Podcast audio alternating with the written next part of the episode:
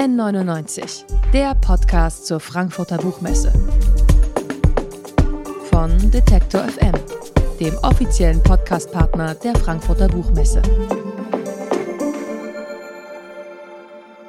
Flecken ist nicht nur ein Ortsname, sondern vielmehr ein Sammelbegriff für eine bestimmte Art von Orten, so zumindest im ersten Roman des Leipziger Musikers Christian Mayer. Hier kehrt der Wiener Werbungsspezialist Erik in seine Heimat zurück, um der Beerdigung seiner Jugendfreundin beizuwohnen. Doch hinter dem Buchtitel Flecken steckt noch mehr, nämlich zahlreiche erschreckende Geheimnisse. Ich hoffe, wir können darüber sprechen, ohne jemanden zu spoilern. Hallo Christian Mayer, willkommen bei N99, dem Podcast zur Frankfurter Buchmesse von Detektor FM. Hallo, freut mich, dass ich hier sein darf. Ja, ich freue mich auch sehr. Wir, also einfach weil die Akustik eine ganz andere ist als auf der Frankfurter Buchmesse, äh, sag ich mal ganz kurz, wir nutzen den Heimvorteil und äh, sind hier in Leipzig bei uns im Studio ähm, eben kurz bevor wir mit unserem Redaktionsteam nach Frankfurt losfahren. Steigen wir doch gleich mal mit einer ganz simplen Frage in das Buch ein. Wie ist dein Verhältnis zum Song Coco Jumbo? ein fantastisches Verhältnis. Ich finde wirklich, es ist, es ist ein sehr guter Song und auch so wie bei Erik, dem Protagonisten im Buch, äh, ist, ist ja wahrscheinlich einer meiner Lieblingssongs der 90er. Ja, würde ich schon sagen. Ich war schon damals, äh, ich hatte einen sehr diversen Musikgeschmack in den 90ern. Also von Björk über Blur und äh, wie gesagt Coco Jumbo und DJ Bobo, äh, da war ziemlich viel dabei. Und die Doofen habe ich auch sehr geliebt. Oh ja, ich auch. Und, aber das taucht des Öfteren mal auf, dieser Song. Coco Jumbo, ja, tatsächlich. Also äh, man, man kann äh, ziemlich viel reininterpretieren in den Songtext. Wie, wie, wie, geht, das, wie geht der Text? Äh, push me up, push me down, push my feedback on the ground oder so ähnlich. Ähm, ich finde, da kann man sehr viel rauslesen. Also wenn man das Buch gelesen hat und dann nochmal den Text liest, dann merkt man, wie unglaublich viele Parallelen in diesem Text von Coco Jumbo sind und in diesem Buch sind. Mhm. Ähm, dein Protagonist Erik, der hat nur mäßig Lust, in die alte Heimat zurückzukehren. Irgendwie auch verständlich, denn der Flecken ist genauso schrecklich, wie man sich solche Dörfer vorstellt. Eine Kneipe, eine Pizzeria, ein Supermarkt und immer die gleichen Leute, die sich da gegenseitig beäugen. Auf welche Vorbilder hast du da zurückgegriffen? Äh, es gibt tatsächlich ein sehr konkretes Vorbild. Äh, das nenne ich jetzt lieber mal nicht, aber äh, der Ort, in dem meine Eltern wohnen, ist es eigentlich. Da habe ich tatsächlich nur ein Jahr gewohnt, von 16 bis 17 und durfte dann ausziehen und wieder zurück in die Stadt ziehen. Meine Eltern hatten damals ein Haus gebaut, wie man das so gemacht hat dann irgendwann und wahrscheinlich heute auch noch macht. Ich mache das nicht, aber viele machen das ja und da musste ich dann mitziehen mit 16. Und dann sind wir auf einmal 24 Kilometer weg gewesen von dem Ort, wo ich aufgewachsen bin, wo ich in der Schule war, wo alle meine Freundinnen und Freunde waren waren. Und das war dann halt total dämlich, dass ich jedes Mal auf den Bus angewiesen war, wieder dahin zu kommen. Und das hat mich tierisch abgenervt, da dieses, dieses Örtchen oder dieser Flecken. Und äh, ich habe wirklich alles gehasst an diesem Ort. Äh, wenn ich jetzt da zurückkomme, habe ich einen gewissen Frieden damit und finde auch das Haus ganz schön, das meine Eltern damals gebaut haben, vor 25 Jahren. Äh, aber damals fand ich es äh, völlig grauenhaft, ja. Das ist eigentlich so das Vorbild. Ist ja auch eine super prägende Zeit, ne? Also wenn man so als äh, Vollblut-Teenager irgendwo hingesteckt wird, wo man vielleicht in dem Moment gar nicht sein kann oder sein möchte. Ja war eigentlich nur zum Schlafen zu Hause da im Flecken und das war halt total scheiße und habe dann total oft bei meinen Großeltern auch geschlafen, die dann im Ort gewohnt haben, in der Stadt, wo ich quasi dann auch in der Schule war und bin fast schon komplett zu meinen Großeltern gezogen gewesen. und es war, es war aber auch so schade, also ich habe es erst Jahre später reflektiert eigentlich, dass ich dann dachte, wie undankbar es eigentlich von mir ist. Meine Eltern bauen irgendwie der Familie ein Haus und mit, also mir auch mit und ein Zimmer und wollten mir das alles schön machen und ich sag, nee, ich kotze das hier alles an. Ich habe dem auch nicht wirklich wirklich eine Chance gegeben und äh, wollte einfach nur in die Stadt und wollte nicht mehr auf den Bus angewiesen sein und nur zum Schlafen zu Hause sein. Ich fand es zum Kotzen. Und das, das fließt da auch sehr mit ein, dieses Gefühl, äh, auch dieser Ort, wo auch wenig Ambition war, äh, irgendwie was schöner zu machen. Also es war eigentlich nur der Bus in die Stadt, der die große Hoffnung war. Und der Rest war, war völlig ambitionslos. Ja. Ich kommentiere mal, dass ich äh, mit 14 äh, verpflanzt worden bin aus der Hauptstadt nach Magdeburg. Also okay, ich kann, I ja. feel you. Ja. genau, also einige deiner Nebenfiguren, die wirken auch so ziemlich verloren, die entwickeln sich nicht weiter, die flüchten sich in Eskapaden und in Aggressionen. Woher kommt das? Na, tatsächlich wahrscheinlich an Mangel an Alternative oder auch an Mangel an Unterhaltung da im Flecken. Also man hat, also die, die Leute hängen teilweise jetzt noch, das, das weiß ich auch von Leuten, die noch in dem Flecken, wo meine Eltern sind, wohnen. Da habe ich über die Jahre auch ein paar Leute kennengelernt. Da hängt man manchmal immer noch mit 40 oder mit 35, trifft man sich dann mit den, mit den alten Jungs und äh, hängt tatsächlich auf dem Spielplatz der Grundschule ab, weil man da irgendwie ganz gut rumhängen kann oder, oder halt an der Haltestelle in der Mitte des Ortes. Das sind dann so die, die Anlaufpunkte. Punkte. Und ja, inzwischen wahrscheinlich, weiß ich gar nicht, wie es inzwischen ist, aber durchs Internet hat man wahrscheinlich schon mehr ein Fenster nach außen. Aber ja, was man sich dann da auch anguckt, das ist dann natürlich auch die Frage. Aber dort im Flecken, wenn da nichts zu tun ist, wenn man nirgendwo Anlaufpunkte hat, dann äh, sucht man sich halt irgendwas anderes oder äh, bleibt halt in seiner Blase und ist völlig uninspiriert. Ich glaube, das ist es, diese Uninspiriertheit. Das hat mich auch damals schon so genervt. Ja. Und, ist, und einfach nichts, nichts, sich, sich nicht, äh, nicht optimieren zu wollen, sondern einfach stehen zu bleiben und zu sagen, ja, ist jetzt halt so, ich bin jetzt zufrieden, wie es ist. Äh, so auch ein bisschen wie, wie Eriks Vater, der sagt ja auch, ja, ist, ist so, ich habe mich hier eingelebt, bin in meiner Komfortzone und gehe da auch nicht raus und warum sollte ich denn auch? Ja, warum, warum soll man auch, ne? Denn, also ich, ich respektiere das auch, wenn jemand sagt, ich will mich nicht mehr weiterentwickeln, so, so kann es jetzt die nächsten 20 Jahre bleiben, finde ich auch völlig in Ordnung.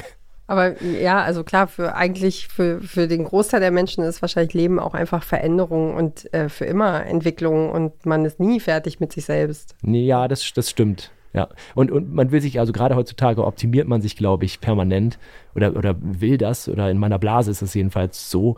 Ich finde es auch manchmal zu viel. Also man, man kann sich auch mal zurücklehnen und sagen, jetzt ist es gerade in diesem Moment einfach schön und kann sich darauf besinnen und muss nicht gleich wieder zu, zu, zur nächsten Optimierung hin oder denkt, also das, das finde ich schwierig heutzutage, dass man oft, oft denkt, es könnte noch besser sein.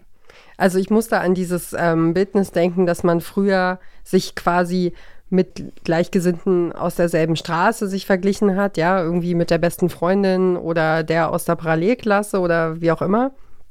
Und heutzutage vergleicht man sich einfach mit der ganzen Welt und hat ja. immer dieses verschobene Bild von, äh, von Wirklichkeit, weil alle natürlich immer nur das posten, was, was gut ist, was super läuft, was schick ist und was toll aussieht und was man Neues hat, aber nie äh, postet jemand Wahrhaftiges über mhm was richtig schiefgegangen ist. Ne? Äh, ja, das stimmt, ja. Ja. Ähm, äh, kommen wir mal auf eine Ausnahme zu sprechen. Das ist Bruno, der beste Freund von Erik. Der ist Videospielentwickler und der konnte schon als Jugendlicher so einen ordentlichen Reichtum anhäufen und genießt jetzt die Ruhe im Flecken. Äh, was ist denn das für ein Charakter? Ja, das ist wirklich ein Charakter, der mir fast entglitten ist, möchte ich fast sagen. Ähm, ich, ich will nicht spoilern, aber wenn ich einen Flecken 2 schreiben sollte, dann wird er wahrscheinlich die Hauptfigur werden, weil ich ihn auch total spannend finde. Ähm, ja, er, er, genau, er hat zusammen mit einem anderen Kumpel in der Jugend schon drei Spiele entwickelt, hat die, also App-Spiele und hat die sehr gut verkauft. War sehr früh immer auch schon im Internet und, und irgendwie Computer interessiert und ähm, heutzutage lebt er da im Flecken, äh, hat äh, irgendwie eine Sexbeziehung zur, ich glaube, das kann man spoilern, zur, zur ehemaligen Frau seines Onkels. Ähm, ist alles ein bisschen weird, was er da macht und, und er ist, äh, er, er, kommt mit allen gut klar. Ich glaube, das ist so, so sein, sein Ding, äh, was ihn so ausmacht, dass er mit allen irgendwie cool ist und ja, alle irgendwie auch Respekt vor ihm haben. Äh, gleichzeitig ist er auch heftig übergriffig und ähm, akzeptiert keine Meinungen von anderen Leuten, schafft es aber, die, also trotzdem immer die Leute zu befrieden. Also zu sagen, ich finde deine Meinung scheiße, wie wär's denn mit dieser und dieser Meinung? Und irgendwie schafft er es immer, dann die Leute zu überzeugen, dass sie sagen, ja, die Meinung ist vielleicht auch ganz in Ordnung. Äh, der, den Charakter mag ich auch sehr, aber ich, ich kann ihn selbst nicht greifen das, das, ich, ich, mag das auch, dass ich ihn nicht greifen kann. ähm, kannst du dir denn, also da, da, muss ich jetzt kurz dazwischen, kannst du dir vorstellen, so ein zweites Buch zu schreiben? Wir haben im, vorher uns kurz unterhalten und du hast gesagt, also kannst du ganz kurz beschreiben, was dieses Buch für eine Rolle für dich spielt? Das Buch war tatsächlich für mich eine, eine Beschäftigung in der Corona-Zeit ich stand ja fr früher auch viel auf Bühnen, habe äh, teilweise auch hinter der Bühne viel organisiert, Veranstaltungen und mache es auch heute noch. Äh, war also wirklich ziemlich äh, intensiver Kulturarbeiter und dann kam natürlich die Pandemie und dann war nicht mehr viel mit Kulturarbeit, so dass ich mir mein Wohnmobil geschnappt habe und gesagt habe, ich bin jetzt weg und war viel in Kroatien, viel in Andalusien, Portugal und saß da und habe dann relativ wenig zu tun gehabt, also ein bisschen schnorcheln, ein bisschen wandern ähm, und habe dann im Wohnmobil viel gesessen und geschrieben, dieses Buch, um so ein paar Gedanken mal loszuwerden und ein bisschen meine Sichtweisen loszuwerden auf die Welt, auf, auf äh, die Liebe, die Sexualität und Beziehungen und so, wie ich das äh, alles sehe. Natürlich sehr überspitzt jetzt durch, durch Eriks Brille gesehen. Aber das war mir wichtig, das mal in so eine Art Regal zu stellen. Also das Buch ist für mich ein Regal, in dem jetzt viele meiner Sichtweisen oder Eriks Sichtweisen oder, oder auch Meinungen einfach reingestellt habe und gedacht habe, da steht es jetzt ganz gut. Inzwischen denke ich teilweise ganz, ganz anders und, und würde es gar nicht mehr so schreiben, aber das ist jetzt einfach eine Blaupause gewesen von vor zwei Jahren. Ich glaube, vor zwei Jahren knapp habe ich es abgeschlossen. Ja, ziemlich genau vor zwei Jahren im Oktober, ja. Naja, und das ist ja auch, also Schreiben ist ja auch so eine Momentaufnahme, ne? Ja. Also du würdest ja vielleicht am nächsten Tag einen ganz anderen Text oder einen ganz anderen Abschnitt irgendwie am nächsten Tag vielleicht nicht, aber, aber auch durch die Reflexion dann des Buches und auch Gespräche über das Buch wird man auch vielleicht von anderen Sichtweisen oder Meinungen oder Haltungen überzeugt und, und denkt dann vielleicht ein bisschen anders darüber. Also jetzt nicht 180 Grad äh, meine Meinung gedreht, aber vieles sehe ich heute oder manches sehe ich heute ein bisschen anders vielleicht, ja. Und hat dir das so viel Freude gemacht, dass du sagst, das, das könnte was sein? Ich wüsste nicht, wo ich die Zeit jetzt hernehmen soll. Das war natürlich dankbar, die Corona-Zeit. also es war natürlich auch scheiße ohne Ende. Aber äh, es, es war, also ich habe die Zeit genutzt, sag ich mal. Und ich, ich bin jemand, der schlecht untätig sein kann. Ich muss immer irgendwas machen. Und äh, das habe ich halt in der Zeit dann mir gesucht. Äh, und wenn nochmal so eine, also wenn nochmal eine Pandemie kommen würde, wäre ich super dankbar. Es wäre total toll, dann könnte ich nämlich einen zweiten Roman schreiben. bitte nicht, bitte nicht. okay, ähm, jetzt ist es so, dass äh, Erik, deine Hauptfigur, immer wieder Gedichte zitiert von Fontane und Droste Hülshoff. Äh, je nachdem, in welchem Lebensabschnitt der sich gerade befindet. Warum sind die beiden, der Dichter und die Dichterin, so zentral in dieser Geschichte? Äh, oh, ja, da könnt ihr jetzt natürlich vom Stab lassen. Ich habe ja irgendwann mal Germanistik studiert, äh, auch zu Ende, zwar mit einem mit einer fürchterlichen Note, aber ganz egal. Ich, ich bringe viele Sachen zu Ende. Äh, wenn auch manchmal schlecht, aber wenigstens habe ich einen äh, Häkchen Abschluss hinter. ist Abschluss ist Abschluss. Äh, da, ich, ich, ich kann und will da eigentlich nicht so viel zu, zu sagen. Also Dorste Hülshoff, Storm und Fontane sind da so die, die drei, die da oft zitiert werden von Erik. Und es hat einen Grund, warum Storm irgendwann nicht mehr zitiert wird. Es hat auch einen Grund, warum Fontane nicht mehr zitiert wird irgendwann. Und äh, Droste Hülshoff bleibt quasi. Und ich bin, ich bin total der Fan der, der Lyrik auch, der, der Romantik und, und äh, der Klassik und Weimar und so habe ich damals geliebt, habe ich wirklich äh, verschlungen. Äh, deshalb habe ich das, glaube ich, auch so ein bisschen da einfließen lassen, weil ich viele Texte da auch so passend fand. Und dann gegenübergestellt die Texte der 90er. der 1990er.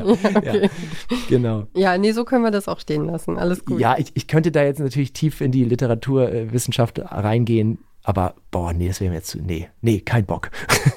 Sehr gut. Ähm, in der Geschichte geht es auch viel um gesellschaftliche Bedeutung von Sex und Sexismus. Erik ist weitgehend asexuell, eine Spielart, die in der Öffentlichkeit ja nur selten eine Rolle spielt. Wie schwer oder leicht war es, diese Figur dann zu entwickeln?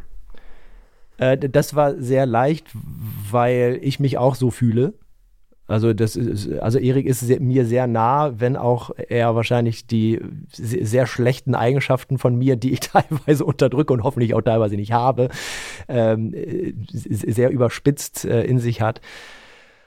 Äh, dementsprechend war das nicht so schwer. Also das, das, das lebe ich auch so. Ich, ich finde es total uninteressant, Sexualität, und äh, habe hab das Erik quasi übertragen und fand es auch interessant, so einen Charakter mal abzubilden und, und das ein bisschen in, der, in die Öffentlichkeit zu tragen und zu sagen, das gibt es auch, wobei ich mich jetzt nicht in eine Community verorte oder sowas. Also das ich, äh, nach einer Lesung in Berlin kam einer zu mir und sagte, er sei Ace und er war berührt von meinen Texten so, fand ich, fand ich total toll. Aber ich will jetzt kein Missionar sein oder kein, kein, ja, niemand, der, der in der Community ein Sprachrohr ist oder sowas. Das, für mich ist es einfach überhaupt gar kein Thema. Es spielt in meinem Leben keine Rolle. Und äh, dementsprechend hat der Erik auch genau diese Sexualität, diese Asexualität mitgekriegt, ja. Äh, ich habe äh, teilweise ein bisschen Angst gehabt, dass die Community äh, mich dafür ankreiden könnte und sagen könnte, hier, was schreibst du denn darüber? Wie, wie, du kannst es ja selber vielleicht gar nicht fühlen, aber ich habe auch lange überlegt, ob ich selber sagen soll, ob ich, ob ich auch so fühle. Aber ich, ich ähm, muss mich da nicht verstecken und ich finde es überhaupt nichts Schlimmes und das ist genauso, also es gibt Homosexualität und verschiedenste Sexualitäten und äh, es gibt halt auch die Asexualität und äh, dementsprechend muss ich, muss ich mich da nicht äh, verstecken. Es ist einfach ein Teil der, der Wirklichkeit für dich. Es ist natürlich ist ein Teil der Wirklichkeit, ja, ja. Das, ja. das ist auch meine Realität. Also vieles in dem Buch ist meine Realität, halt komplett überspitzt und literarisch ähm, aufgearbeitet oder, oder literarisch in ein literarisches Korsett gepresst. Aber klar, ja, es ist ein totales Abbild der Realität, ja. Hast du ein Beispiel dafür? Also wo die Spitzen sind oder wie stelle ich mir das vor, literarisches Korsett? Äh, ja, der Erik wirkt gerade am Anfang extrem unsympathisch und äh, man kann ihn kaum ertragen. Gerade die zweite Szene ist, ist gleich so, dass man überhaupt nicht mehr weiterlesen will und denkt, äh, diesen, diesem Charakter möchte ich nicht folgen. Und man kann sich auch, man sagt ja immer, man möchte sich identifizieren mit einer Hauptfigur von einem Roman. Das kann man zu Beginn mit Erik, glaube ich, überhaupt nicht. Oder die wenigsten Menschen können das. Und ich hoffe nicht, dass ich so bin. und ich, mir ist es auch ganz, ganz wichtig, dass man nicht denkt, dass er so geworden ist, weil er asexuell ist. Also Erik unterdrückt stark seine Gefühle, äh, will immer sehr kontrolliert sein, möchte immer Klarheit auch in sich haben. Und man könnte denken, dass das von der Asexualität herrührt. Äh, kann man auch denken, wenn man möchte. Aber äh, ich finde nicht, dass das so rüberkommen sollte, dass das äh, so ein zwanghaftes Bild ist, wie man wird, wenn man asexuell ist. Also das, er ist jetzt ein Charakter, der asexuell ist und anfänglich sehr unsympathisch rüberkommt. Ich hoffe, dass er sich entwickelt im Buch und man ihn irgendwann im Laufe des Buches immer mehr versteht und immer besser versteht und auch immer vielleicht sympathischer findet. Aber genau, wichtig ist, dass, dass er eine Figur ist, die ich rausgenommen habe. Sie ist asexuell und sie ist unsympathisch, aber das hat nicht unbedingt was miteinander zu tun. Mhm, okay. ja. Warum glaubst du denn, dass ähm, Beziehungen immer so, so stark aufgeladen sind mit, mit dem körperlichen Verlangen?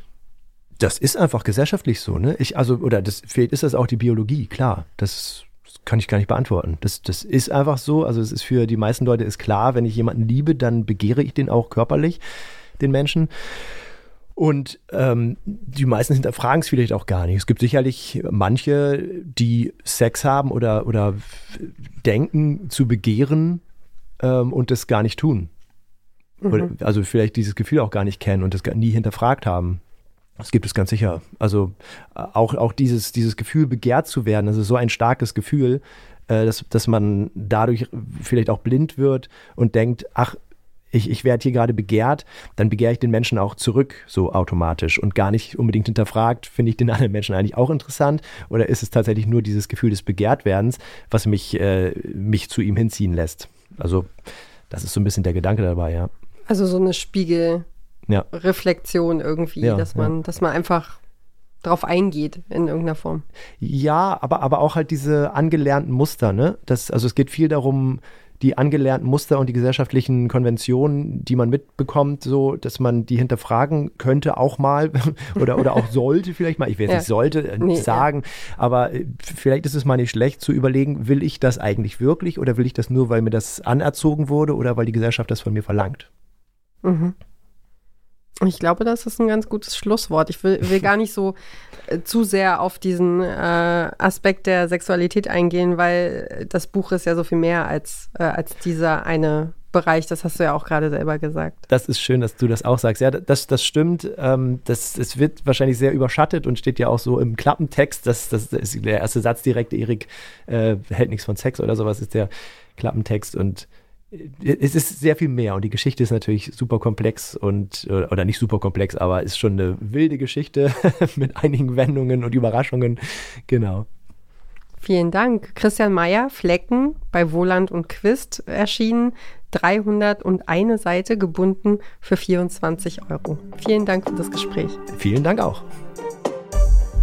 N99, der Podcast zur Frankfurter Buchmesse von Detektor FM, dem offiziellen Podcastpartner der Frankfurter Buchmesse.